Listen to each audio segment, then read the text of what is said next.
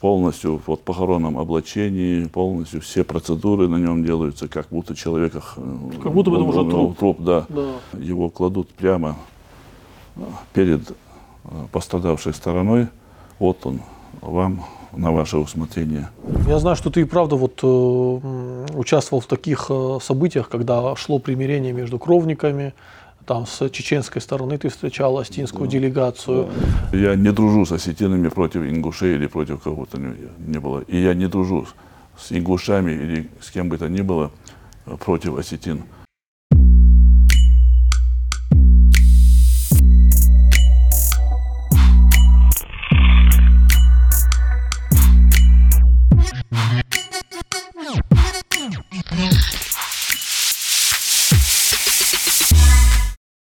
Дорогие зрители, у нас сегодня в студии Ибрагим Арсанов, э, директор школы э, Устаза Дени Арсанова, э, правнук, Да, правнук правнук, Дени да. Арсанова, известный Устаз суфийского братства. И Ибрагим, он в какой-то роли выполняет роль коммуникатора между астинами, чеченцами, астинами ингушами. И вот мы сегодня будем об этом говорить. Ибрагим, может ты начать рассказ э, свой с того, как ты вообще начал этим заниматься, как, как ты вот эту роль тебя поймала? Э, Вы знаете, хотел начать с того, что в моей жизни, э, где бы я ни оказывался, а я оказывался в очень разных уголках земного шара до того, как мне исполнилось лет, лет 40, э, учился, ездил, работал, перемещался в разным, по разным странам, стажировкам, по стипендиям. И, э, понимаете, это действительно очень э, знаменательно. Помимо чеченцев и ингушей, э, где бы я ни находился, всегда какой-то семейный очаг, кавказский очаг, домашний очаг я находил в тех или иных э, осетинских семьях. Тогда, когда я учился в разных э, регионах, чеченцев-то и ингушей особо и не было э, вот за пределами нашей малой родины. А вот старая осетинская иммиграция, их потомки, они там были. Естественно, они, когда узнавали, что я чеченец, э, душой и сердцем принимали, был как родной человек у них в семьях. Вот, доп- допустим, семья Битаровых, проживающая во Франции, Тереза Битарова. И вот так вот э, постепенно, постепенно город Владикавказ для меня стал таким же родным городом, как и Грозный, как и Назрань, как и все наши населенные пункты. А, Потом был период, я вам откровенно скажу, вот до моих всех этих э, путешествий по миру и встреч с осетинскими фамилиями, семьями, был период, когда я, как и многие мои э, соплеменники, воспринимали Осетию как территорию, которую можно как можно быстрее проехать. Как бы не сказать, что там враждебная, но тем не менее вот дефицит общения, дефицит коммуникации создавал определенный вакуум какой-то чуждости. И э, тогда еще не было здесь ни друзей, ни приятелей, как-то и каких-то э, связей особо не было. И вот именно отсутствие всего этого создавало искусственный вакуум того, что территория воспринималась как некая чуждая территория, которую в лучшем случае, как я уже сказал, как можно быстрее проехать и, и, все. Но я человек, который привык э, не идти на поводу своих фобий, страхов э, и каких-то неправильных э, навыков и выводов. Я всегда работаю над собой. Я знаю, что если внутри меня возникают какие-то коллизии, противоречия, фобии, это просто предмет того, что их на- надо найти повод и способ, чтобы их преодолеть. И вот однажды я сказал себе, а давай я пос- попробую посмотреть э, на Осетию свободным взглядом, без предубеждений, без предрассудков. Вот как-то вот посмотреть со стороны э, доброжелательного человека. И вот понимаете, как только я эту попытку сделал, Осетия и осетинский народ ответили мне десятикратным приветствием. То есть достаточно было просто сделать несколько шагов, чтобы этот барьер неприятия, непонимания и отчуждения преодолеть и получить э, обратный взаимный э, подход. Когда я учился в Пятигорском институте иностранных языков, я помню этот случай, тоже очень запоминающийся. Э, и на первом курсе, даже на подготовительном отделении, со мной оказались э, несколько ребят осетин. Встреча наша была короткая, потом как-то мы куда-то разъехались, они куда-то уехали, я уехал тоже. И, ну, в памяти моей эти ребята остались. Но я не помнил ни имен, ни фамилий. И как-то вот и так прошло 30 лет. И вот однажды, э, находясь в Грозном, я ждал э, людей из Осетии, которые по какому-то вопросу приезжают ко мне в Грозный. Я знал, что едут осетины, но не знал, кто именно. И просидели у меня почти час-полтора, пообщались, пообщались, пообщались, поговорили. И уже на крыльце дома, прощаясь, один из них, Аслан Сукаев, оказывается, он меня спрашивает, Ибрагим, а где ты учился? Я говорю, в Пятигорском Инязе. А в какие годы? В начале 90-х. И тогда я посмотрел на него и вспомнил, это же Аслан Сукаев. А говорит, а ты ж худенький был. И вот, представляете, вот 30 лет спустя, вот это наше братство, с тех пор мы уже, конечно, общаемся, дружим, связи не теряем. Вот представляете, совершенно случайно им надо было приехать в Грозный по какому-то делу, приехать именно ко мне. Они не знали, в принципе, к кому едут, я не знал, в принципе, кого я встречаю. А получается, встречал старых друзей, с которыми очень давно не виделся, но которые остались в сердце. И вот с этого момента возродилась э, наша дружба. До этого еще, э, в 2009 году, я приехал на съезд э, мусульман Осетии. Вот. Как-то я, когда работал в Грозном Министерстве по национальной политике, информации и внешним связям в те годы, в середине 2000-х, приезжает ко мне э, друг, который посетил Осетию и приносит мне газету, осетинскую газету мусульманской общины, тогда она называлась «Минарет», редактор Аркадий Кубалов. Он говорит, вот, Ибрагим, на странице этой газеты напечатана фотография, и вот там просьба о том, это вот фотография да, санибанских да, детей? Фотография санибанских детей. Да. И просьба, если кто-то знает об истории этих ребят, которые находятся на этой фотографии, э, просим сообщить в редакцию. А там пятеро моих э, дядей моего отца, я, естественно, свою информацию сообщил. Потом Артур Бадзиев мне с осетинской стороны – прислал информацию о тех ребятах, которые там учились из Осетии. Они учились в начале 20 века в школе нашего прадеда Устаза Дени Арсанова в Грозном. Это была обновленческая школа. Прадед был сторонником обновленческого, э, новаторского движения в исламе, потому что в своей школе он помимо сугубо арабского э, языка и чтения Корана ввел еще и математику, и русский язык, то есть он отходил от старых подходов и внедрял э, новые подходы в исламском образовании. И вот представляете, э, память об этой школе прадеда, она у нас была каким-то преданием далекой старины. В принципе, я даже не знал, где она находилась в Грозном конкретно. Так, где-то в уголках дальних, в уголках памяти знал, что когда-то у прадеда была школа, но как-то не занимался этим вопросом, и э, как-то все это так оставалось инертно.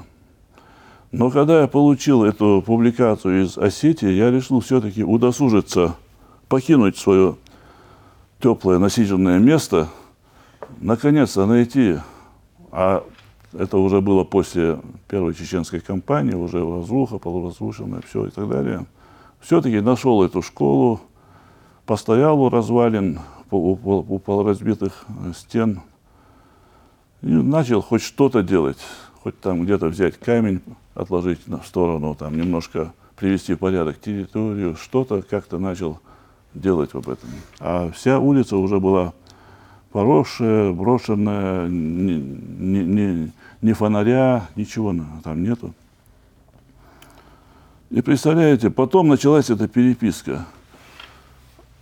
Я пишу осетинской стороне, они мне дают информацию со своей стороны. И в течение нескольких лет вот эта наша переписка обрастала все новой и новой информацией. И как снежный ком нарастает, точно так же клубок этой информации вырос.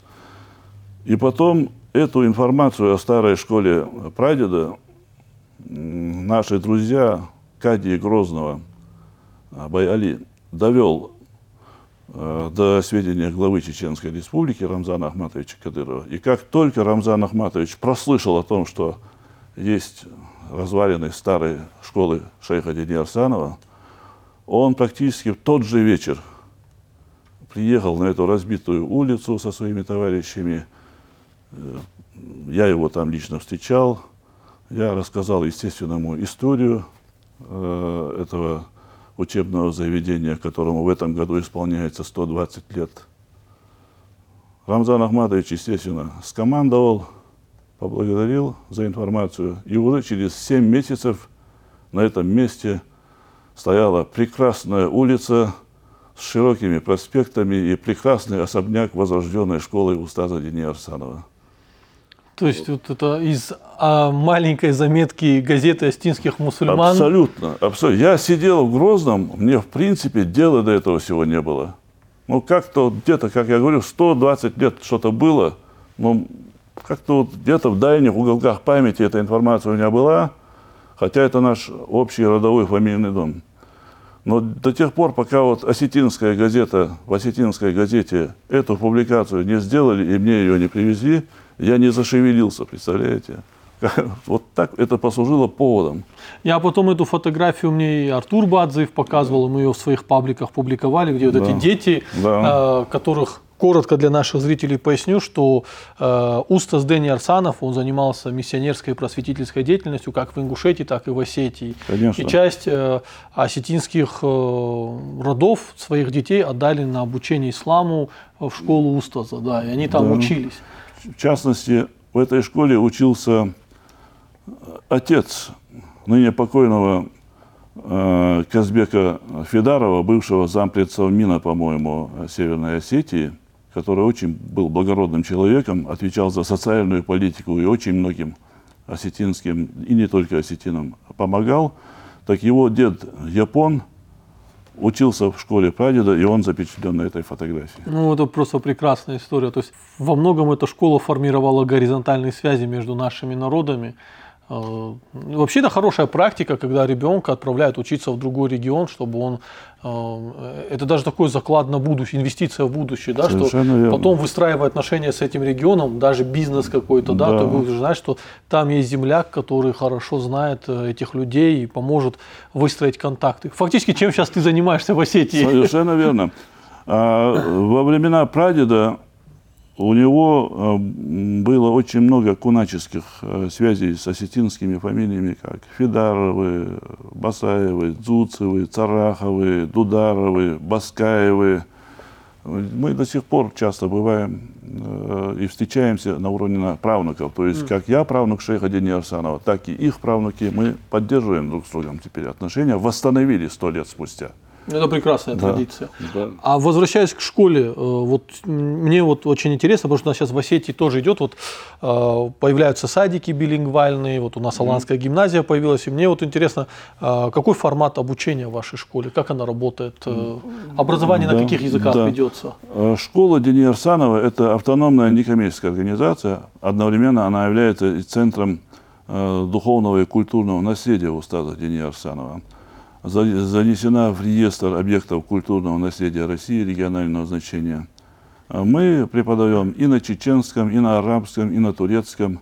А в скором времени планируем ввести такие необычные для нашего региона языки, как а, урду, дари, фарси, потому что в этих языках тоже сокрыто огромное количество знаний, овладеть которыми возможно только все-таки а, постигая грамоту на этих языках. Ну, многие же суфийские шейхи, они писали, как я понимаю, на Дари и Фарси. Если... Конечно, по сути, Дари и Фарси, они сыграли огромную роль э, в становлении исламского вероучения, особенно на Северном Кавказе, да и, собственно, в Поволжье, даже и э, в Татарстане. Э, Накшбандийский тарикат, Кадирийский тарикат, допустим, Накшбандийский тарикат, который сегодня наличествует э, в Чечено-Ингушетии, это Накшбандия Халидия.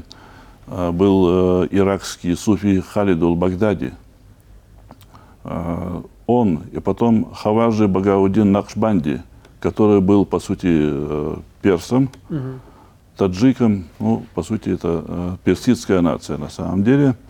Он жил в 1318-1389 годах в Средней Азии. И Накшбандийский тарикат, к которому мы принадлежим тоже, он, собственно, обновленный Накшбандийский тарикат, он идет э, именно от Хаваш Бауди Аль-Накшбанди. Да, он, как я помню, на Фарси говорил, да? Да, на фарси, да. на фарси, да. Ну, даже если э, сейчас огромное количество людей из Средней Азии, таджиков, они приезжают в Россию, их здесь э, ну, миллионами количество людей. Я, например, часто даже в запросах каких-то вижу, что человек, который умеет говорить на дари, э, в Таджикистане же дари, да, но они в- с фарси взаимопониманием, пониманием, понимаемые языки. Вот, э, на это есть большой запрос, что если ты хочешь вести бизнес с Таджикистаном, знание дари будет для тебя просто невероятным конкурентным Кстати, преимуществом. кстати, Урду и Дари у нас также будет, тоже будет преподавать осетин, А, да который ладно. этими языками владеет. Мы его недавно нашли. Ну, это, это прекрасно, это, это, интересно, необычно и прекрасно. А вот э, эти языки вы изучаете, а именно преподавание, вот на, с детьми на каком языке говорят, на русском или чеченском? На русском и на чеченском. Последний год, конечно, мы э, очень активную роль начали отводить тому, чтобы наши дети с измальства овладевали одновременно двумя языками. Русским и чеченским, ингушским. Естественно, в Ингушетии это ингушский язык. А, учитывая современную информатизацию, в том числе и наших детей, э, благодаря поручению нашего главы республики и правительства, в прошлом году особенно большое внимание этому начали уделять, тому, чтобы дети э, имели возможность доступ, допустим, к мультипликационным фильмам на национальных языках, на чеченском языке, на ингушском языке. Я сам к этому тоже горжусь тем, что приложил к этому э, руку, потому что э, я специально даже ездил э, несколько лет тому назад э, в Союз мультфильм для того, чтобы э, узнать, как это, какие возможности для этого имеются и так далее. И там точно так же меня принимала осетинка Белла Ходова. Никуда от осетин не спрятаться, да. Абсолютно, представляешь? Ну, кстати, вот у нас э, мультики на осетинском выпускал Алан Салбиев, если не ошибаюсь, А, кого- Алан которого ты Салдиев, хорошо знаешь, да. да. очень хорошо знаю. Да, он тоже выпускал Диана мультики на Салдиева, осетинском, Алан да. Салдиев. Очень, очень мои дорогие, мои близкие мне люди, я их очень уважаю. Да. Диана Салбиева сейчас занимается журналом Нокзау, тоже детский э, остинский журнал. Вопрос такой, это же большая проблема, когда ребенок, например, э, ты его учишь, разговариваешь с ним на родном языке, ну, у него в руках появляется планшет или телефон, он заходит, и там му- мультики на других языках. Я в какой-то момент вообще поймал э, э, себя на мысли о том, что моя дочка прекрасно знает э, цифры и фигуры, названия многих предметов именно на английском языке, потому что на- ну, ребенок же не понятно, какой язык, она на английском мультики смотрела. Да. И поэтому создание мультиков на даже самых простейших мультфильмов, именно для самых маленьких детей на родных языках, это, ну, это большое это, это спасает в каком-то смысле детей от потери родного языка. Ведь все-таки родной язык это не просто слова и звуки, это твой национальный код, это код твоего мышления. Поэтому нам иногда кажется, что какая разница, на каком языке человек говорит. А я в последнее время убеждаюсь в том, что в этом есть большая разница. Все-таки изучая или воспринимая тот или иной язык, ты воспринимаешь их национальный код то же самое. Если ты забываешь свой родной язык, но вместо этого овладеваешь кучей других языков, к сожалению, это вряд ли можно сказать достижением. У нас у чеченцев говорят «со вокви хон хоч ингелс маттах, нагасан хайнен мот битсина амини бацах». Я дорожу и горжусь тем, что ты владеешь английским языком, если ты вместо него не забыл свой родной. Э, прекрасная цитата, прекрасная цитата. Я, кстати, э, недавно смотрел подкаст с э, иракец, который переехал жить в Америку. И вот он сказал очень интересную мысль, что вы знаете, когда я говорю на арабском, иракском наречии арабского языка, я, говорит, один человек. Я, говорит, когда говорю на английском языке, я другой человек, и он еще испанский знает. Когда я говорю на испанском языке, это, это у меня, говорит, расстроение личности. Профессиональный, он комик, профессиональный юморист, я на английском языке. Но как только я говорит, начинаю говорить на иракском наречии арабского языка, я говорит, превращаюсь в того иракского мальчика, для которого важны традиции, вот эта исламская школа. То есть я другой человек. Вы, говорит, это говорит, трудно понять человеку, который живет, в, вот все же американцы в основном живут в пространстве одного языка, а вот вы не понимаете, что это, это я будто бы разные личности. А, если я хотя бы родной язык утеряю, я, говорит, считайте, вы, ну, забуду свое детство. Угу. Вот. Такая мысль. Да. Кстати, вот я же профессионально знаю английский и французский, и что самое, хотя это почему это удивительно, но все равно это э, как-то занимательно. Буквально через каждые несколько слов в осетинском языке встречаются прямые совпадения с, либо с английским, либо с французским языком. То есть э, взаимный общий запас э, слов в осетинском и романо-германским языка, он просто впечатляющий. Не просто там какие-то где-то редкие совпадения, а буквально самые узловые слова, они общие. Ну, тут ничего удивляться, что и в чеченском, и в осетинском, и вообще в кавказских языках огромное количество интересных, кстати, э, тюркизмов, иронизмов, которые как раз из фарси и дари пришли, и арабизмов, конечно. Mm-hmm. Я часто вот люблю говорить, вот есть фундаментальные слова, и вот с человеком разговариваешь, вот э, я говорю, ты понимаешь, что у нас некоторые фундаментальные слова, они имеют арабское происхождение, например. Mm-hmm. Человек, ну, например, какое? Я говорю, вот ты когда к Всевышнему обращаешься, mm-hmm. как ты обращаешься? Есть mm-hmm. а есть еще другое обращение, дуниешканак, yeah. создатель дуни. Yeah. Я говорю, так, дуния – это вообще-то арабское слово, означающее мир. Тут а, просто не все люди понимают, что мир – это не что-то такое устоявшееся, это, это постоянное перетекание народов от одного к другому. Совершенно да. верно. И Совершенно поэтому верно. слова также перетекают. Как... Искать чистоту расы – это все равно, что, я не знаю… Я думаю, что это преступно. Да, да это, это преступно с точки зрения светской морали, это преступно с точки зрения религиозной морали. Национализм, да. национализм чудовищен. Национализм нельзя его ни в коем, ни в коем мере приветствовать. Ну, я, я тут чуть добавлю, что скорее шовинизм, да, да потому что, именно, да, да, потому что, эм, например, для меня в моей, в моей голове, хотя вот я сейчас занимаюсь неблагородным делом, оправдывать слово национализм это плохая история, за меня за это постоянно ругают. Э, потому что очень негативная коннотация этого слова. Но я все-таки всегда пытаюсь, потому что для меня интерес к Осетии, вот я когда стал в институте, когда я уехал в Москву, знаешь, начинаешь скучать по родине, и ты начинаешь увлекаться э, историей своего региона, ты волей-невольно начнешь изучать историю, что было в Ингушетии, что было в Кабарде, что было в Балкарских ущельях, да? как осетины взаимодействовали с балкарцами, как осетины взаимодействовали с чеченцами, ингушами, дагестанцами, грузинами. Ну, нельзя рассматривать. Я недавно буквально, кстати, у себя небольшой ролик публиковал, и там один Ингуш в комментариях написал, нельзя изучать э, астинскую историю в отрыве от ингушской. Я ему сказал, я тебя поправлю, в отрыве от кавказской. А кавказскую историю очень трудно рассматривать в отрыве от российской истории. Ну, мы все взаимосвязаны в этом плане. Если ты хочешь что-то знать хорошо об Осетии, то ты рано или поздно э, начнешь читать про старания Устаза Дэни Арсанова. Кстати, возвращаясь э, к истории воссоздания школы Устаза Дэни Арсанова, вот, э, как я уже сказал, в 2009 году я присутствовал на съезде мусульман Осетии. И там я, по сути дела, не имея на это никаких реальных осязаемых оснований, заявил, что через несколько лет школа Дени Арсанова будет возрождена. Но это был полет моей такой мысли, мечты. Но никаких реальных оснований для того, чтобы полагать, что это именно произойдет, у меня не было но позволил волю, силе, силе воли так вот озвучить вот это намерение громогласное и так далее. И представляете, буквально, как я там заявил, через два с половиной, три года школа имени Арсанова возродилась, представляешь? Вот, э, есть все-таки определенные знамения, потому что Всевышний наш Господь Всевышний Аллах, мы называем Аллах, христиане говорят Господь, и то, и другое, Господь наш, да, да, да. да, да, да. Все равно Он э, судит и действует по нашим намерениям. Если Господь поддержит, то любая самая несбыточная мечта, идущая от чистого сердца, она реализуется. Ну, по факту ты продолжил дело своего прапрадеда, да, по- получается так?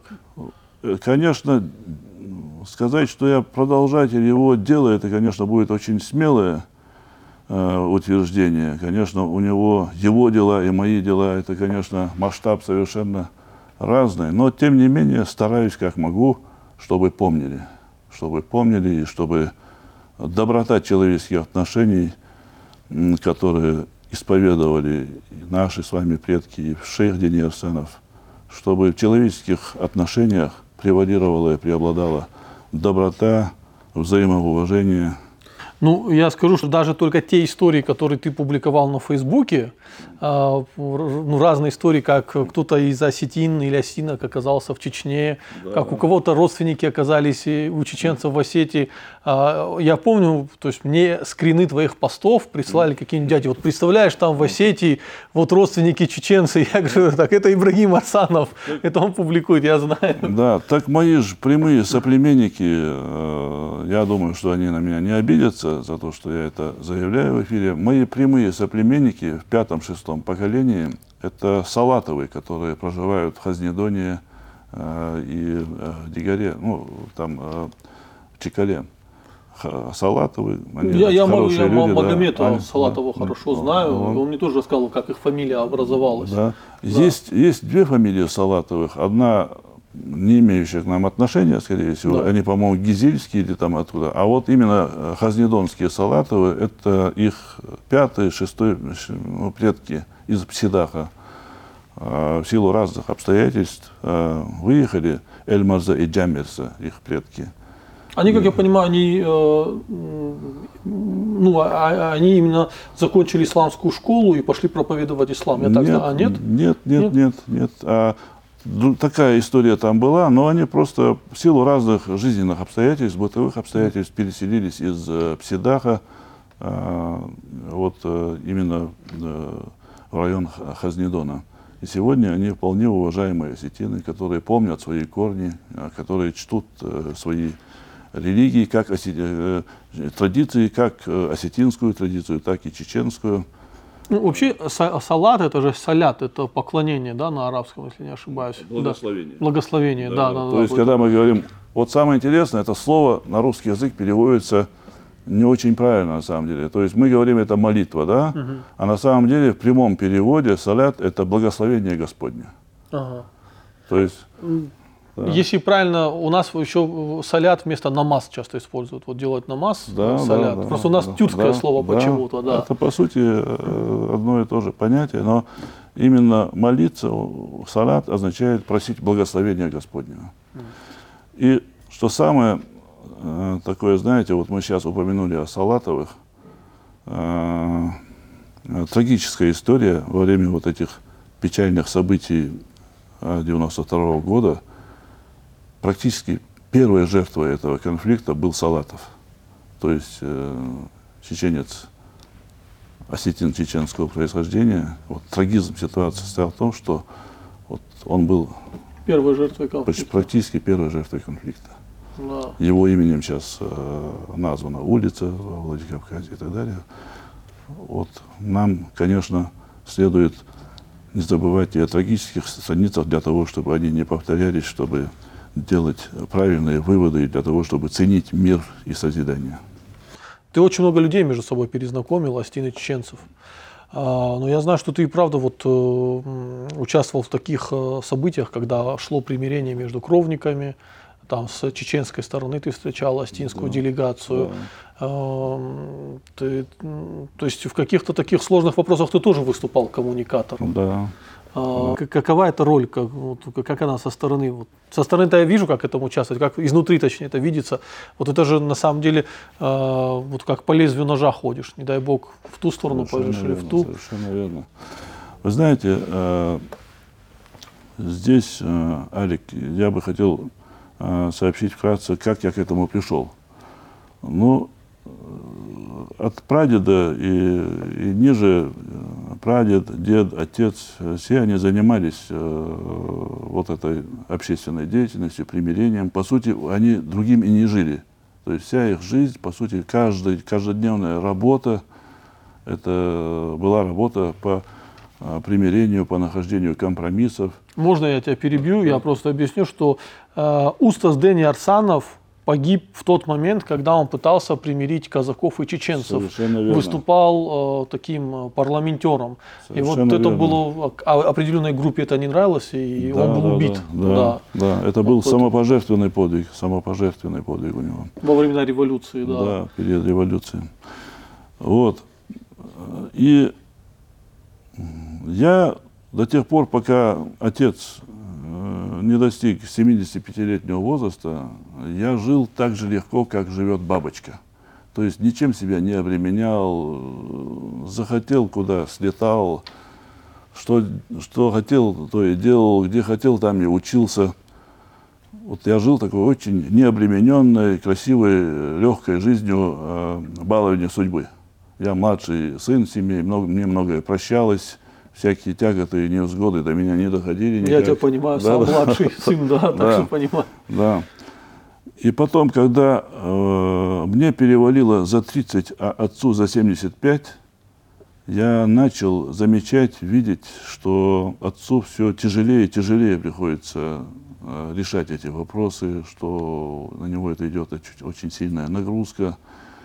Он, конечно, не сдастся, но тем не менее я видел, что это бремя э, последнической деятельности, миротворческой деятельности, для него это все тяжелее и тяжелее дается.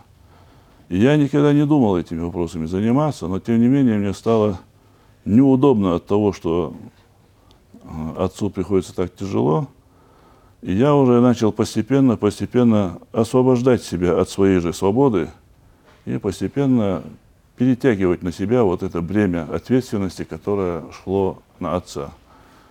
И по мере того, как силы отца покидали, я этих сил, наоборот, от него набирался. И по- таким образом произошла определенная смена поколений, смена, смена эпох. Конечно, это нелег, нелегко, потому что всегда э, удобно жить просто, не обременяя себя ничем. И никто меня не упрекнул бы за то, что я, допустим, эти вещи на себя не стал бы брать. Но, тем не менее, есть определенное чувство ответственности. У тебя у самого возникает вопрос, а для чего тебя растил отец, для чего тебя кормила мать? Не для того, чтобы ты там просто был биологическим телом, который там где-то что-то э, занимается. А я уже осознанно начал э, перенимать вот это, это бремя, постепенно, постепенно учился, делал, может быть, те или иные маленькие ошибки, но тем не менее без ошибок никакая учеба э, не проходит. Но мне было легко, потому что старшие с измольства меня всегда держали где-то рядом с собой, и я имел возможность постоянно наблюдать эти процессы, слушать, как старшие общаются, как они поступают, как они договариваются. И когда я достиг возраста, мне просто было достаточно легко, я был подготовлен к тому, чтобы э, этими вопросами заниматься. И есть другая э, история.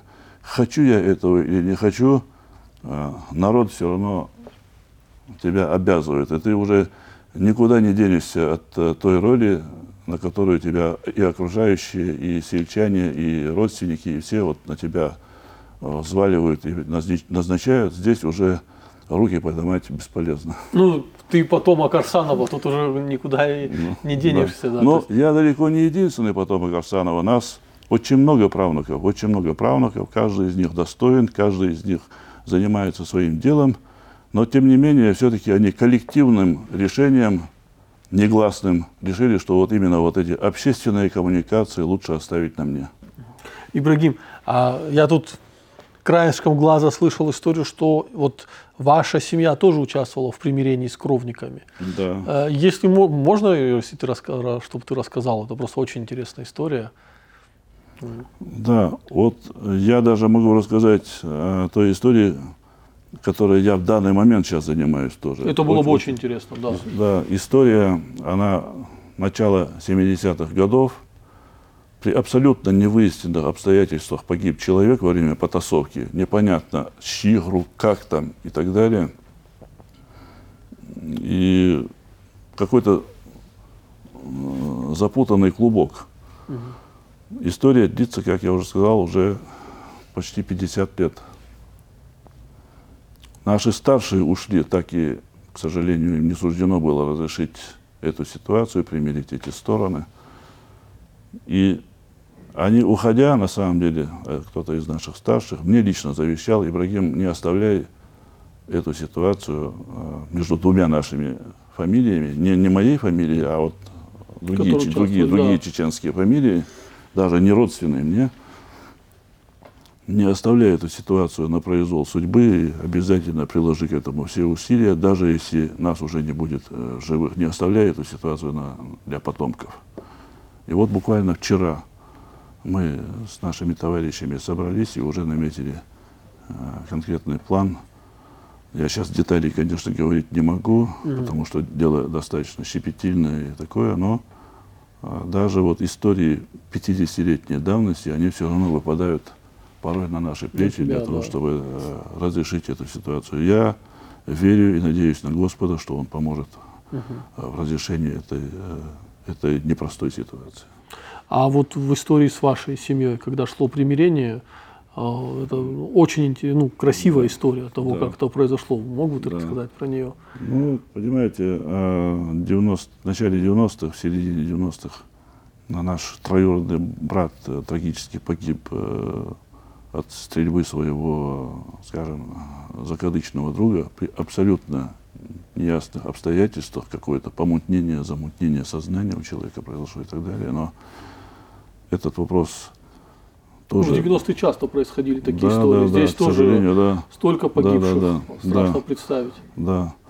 И вот эта ситуация тоже, конечно, длилась долгие 30 лет. И виновник произошедшего, он практически, можно сказать, за это время настолько себя внутренне истязал, настолько ему приходилось внутренне тяжело, что он, по сути, превратился почти э, в То мучила жив- совесть. Да, да, мучила совесть, и он э, вел замкнутый образ жизни, не со страха даже, а просто у человека были, у него мучила совесть.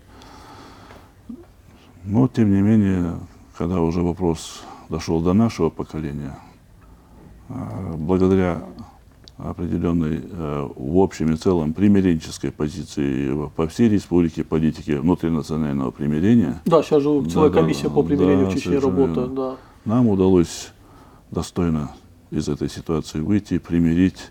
Человек вернулся в жизнь, и родственники именно э, мне поручили снять с него плащ хроника, и за что мне вот противоположная сторона тоже была очень благодарна. Но это, конечно, нелегко.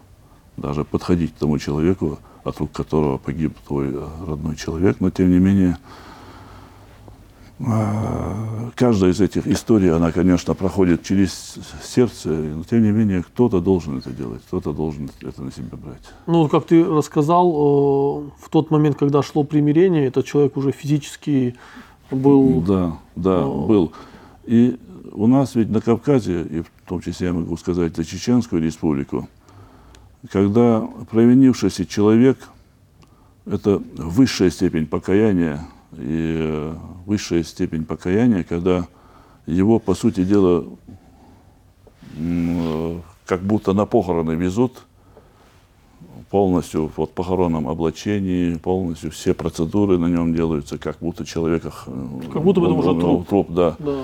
И в качестве жеста отчаянного э, прошения о, о том, чтобы этого человека простили, родственники виновного его кладут прямо э, перед э, пострадавшей стороной. Вот он, вам на ваше усмотрение. Хотите, помилуйте, если не хотите, то мы вам не указ. Полагаются на милость пострадавшей стороны. И тогда, естественно, для пострадавшей стороны уже недостойно мстить этому человеку, потому что он и так безоружен, он и так немощен, он и так э, не является больше для вас противником. Он, полностью раскаялся и остался веренным вам на, на ваше усмотрение. И, как правило, эта сторона находит удовлетворение своей мести, и человек освобождается. И даже бывают случаи, когда специально для того, чтобы сломать ну, э, хребет шайтану, скрипя душой, люди прощают кровь. А чтобы это уже остановить как-то. Конечно, конечно, потому что это порой может длиться, из поколения в поколение, причем эта вражда может длиться даже тогда, когда уже нико, никто и не помнит, с чего это все началось. началось Представляете, да. бывают такие ситуации. Вот никто и не помнит, с чего это уже началось, а все равно вот это может длиться. Да, Поэтому да. надо положить, класть конец этому всему. С точки зрения современного гражданского законодательства это преступление. Конечно, с точки да. зрения религии это дикий обычай, который когда-то спасал, конечно, нас от э, хаоса. Он конечно, сдерживал да. людей от преступлений, но э, мы уже не вышли немного на другую ступень. Вы знаете, очень интересная формулировка вот, э, в исламской практике, в исламской догматике по поводу э, мести. Там говорится, человек, конечно, имеет право адекватно отомстить, но не два глаза за глаз и не, и не три зуба за, за зуб, но адекватно. Это очень тонкая материя, но при этом, говорит, ты имеешь, говорится, ты имеешь право на месть, но если простишь ради Господа, то ты обретаешь гораздо большее, чем, чем месть. Удовлетворение, удовлетворение от мести, да. И что самое интересное, никакая месть удовлетворения в итоге не доставляет. Самое интересное, гораздо лучше. Конечно, тяжелые бывают ситуации, я не могу судить. Но если речь идет о каких-то вещах, которые не, не выходят за рамки вообще человеческого понимания, то гораздо лучше простить, чем мстить, потому что месть не приносит удовлетворения. Я в этом уверен. Я, я тут соглашусь с тобой. Я, Ибрагим, а вот отойдя от этой сложной темы, э, я еще знаю, что ты и э, в каком-то смысле культурную миссию выполняешь, потому что именно про презентацию книги э, шейха Мансу, о шейхе Мансуре на астинском языке я узнал от тебя. Сюда приехала довольно большая делегация. И я часто вижу, что э, в каких-то публикациях или э, ну, там упоминается твое имя, в том числе там связано, ну, не знаю, какая-то фамильная история и прочее. Mm. Ты эту работу продолжаешь? Это, или это случайно да. получается? Или ты сознательно продолжаешь такую работу? Я продолжаю эту работу. Она у меня течет самотеком на самом деле. То есть сначала было трудно ухватиться за нитку, но как только ты эту нитку потянул, mm. э, то все уже идет таким своим чередом. Кстати говоря, э, помимо других фамилий, э, шейх Дени Арсанов был э, кунаком, они вместе участвовали в разных примирениях. С Афако Федоровым. О, генерал Они были очень близкие люди. Да. И, и с племянником э, Мусы Кундухова тоже. Они mm. были очень э, близкие люди.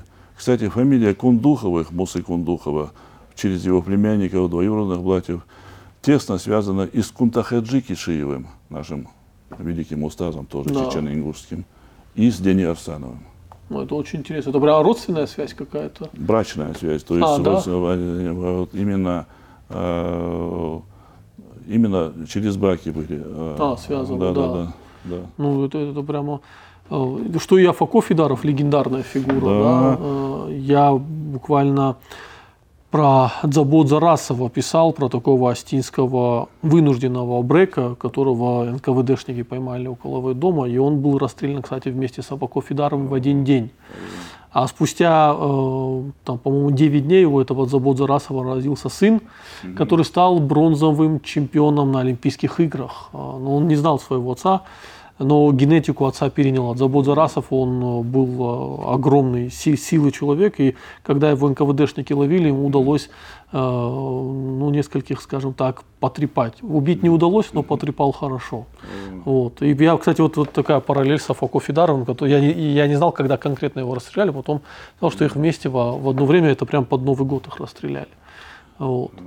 шейх Дени Арсанов и ингушские старейшины Казимулла, Гантимиров, Тосимулла, Шид- э, Шадиев и многие другие, они э, через э, ингушское село э, Далаково, хотя э, можно переводить по-разному, Далак- Далаккау и Далаково, естественно, да. и так далее, но они рядом буквально находятся Зильги. Да, я знаю. И э, через Зильги они э, приезжали. И там, кстати, мечеть 905 года, из которая, которая, мечетей, да, которая Зильге. любезно. Там бывали наши предки, молились буквально там. Это же буквально ру- рукой подать. И э, сейчас благодаря Рубаеву, нашему другу, э, мечеть восстановлена прекрасно. И они также посещали горную Санибу. И вот вместе с нашими ингушскими э, братьями, которых я упомянул, и вместе с Афако Федаровым шейх Дени Арсанов э, принимал участие в примирении между жителями Ватартакау и, э, и рядом находящийся, ну, Чер- Чермен. Чермен, А, Чермен, да. Чермен, да, в 907 году. Там, э, Это, я понял, по-моему, эта история еще описывается у, эм, в рассказе «Брат на брата». Ну, э, как каркас этой истории он взял для своего сюжета, да, при примирении между двумя селами. Да. да, да. Когда там была большая делегация из Чечни, Ингушетии, по-моему, из Кабарды еще была делегация, когда на суде было примирение, когда решали, как будут восстанавливать имущество э, села, которое сожгли. Да. То есть это такая интересная э, история. Но ты еще занимаешься такой же деятельностью фактически в Ингушетии, как я понимаю, правильно? Потому что ваш... э, Конечно, Ингушетия – это наша неотъемлемая часть. Естественно, понимаете, в моем национальном сознании я говорю чеченец, подразумеваю ингуш. Говорю ингуш, подразумеваю чеченец. Между нами, конечно, могут быть разные недопонимания, эмоции и так далее и тому подобное, но они не более чем э, эмоции. Я желаю, естественно, только всего хорошего и доброго как осетинам, так и ингушам, так и чеченцам. ну, ваш, ви- я правильно говорю, вирт или Да, тарикат? вирт, Вирт. вирт, Вот вирт, ваш да. вирт, он распространен именно и в Ингушетии, и э, шла работа и в Осетии. О, при по- да, шла после Ингушетии шла работа в Осетии. Именно из-за гибели Устаза Дени Арсанова эта работа и Великой Октябрьской социалистической, как мы говорим, Вот. революции, эта работа была прекращена. Ну, ваш вирт сейчас представлен в Ингушетии, да? Конечно, очень И у тебя вот не возникает серьезно. в конфликтов везде, что ты часто бываешь в Осетии? э, Конечно, Возникают конфликты? Они, они уже к этому привыкли. Уже привыкли и простили. Потому что они знают, что я не дружу с осетинами против ингушей или против кого-то не, не было. И я не дружу с ингушами или с кем бы то ни было э, против осетин. Я, допустим, в один и тот же день могу быть сегодня в чеченской компании утром, в обед у ингушей и после обеда у осетин. И сегодня на обратном пути я приглашен в ингушскую семью Зязиковых на ужин. Представляете, они будут знать, что сегодня у нас был этот разговор. Ну, то есть это исключительно мирная позиция. Ты, ты, ты радикальный пацифист. Совершенно верно. Я ровно не нахожу никакого оправдания э, ко всяким э, насильственным действиям, хотя я знаю, что в реальной жизни нужно быть сильным, и порой бывают ситуации, когда э, применение насилия и защита от насилия, они неизбежно э, имеют место быть. Да, к сожалению. К сожалению, сожалению, жизнь да. ставит нас такие обстоятельства. Ну, на этой позитивной ноте э, мы, наверное, завершим наш подкаст. Это не последний раз, когда Ибрагим будет у нас. верно, Я, да. честно, надеюсь как-нибудь поехать в школу. Я очень хочу посмотреть, как идут уроки. Я, наверное, соберусь, доеду до школы. На 120-летие этой весной обязательно Все, приедешь. да. вот этой весной я буду в школе. А Я посмотрю и э, я надеюсь, ты продолжишь свою деятельность, как и рассказывая фамильные истории, как ро- родственные истории, как связанные и Конечно. чеченцы. А, И будешь проповедовать свой радикальный пацифизм, как в Совершенно Осетии, верно. так в Ингушетии, так и в Чечне. Дай тому. Всего хорошего, дорогие зрители. Всего хорошего. Аман Джинвет. О, прекрасно. Штырбузник.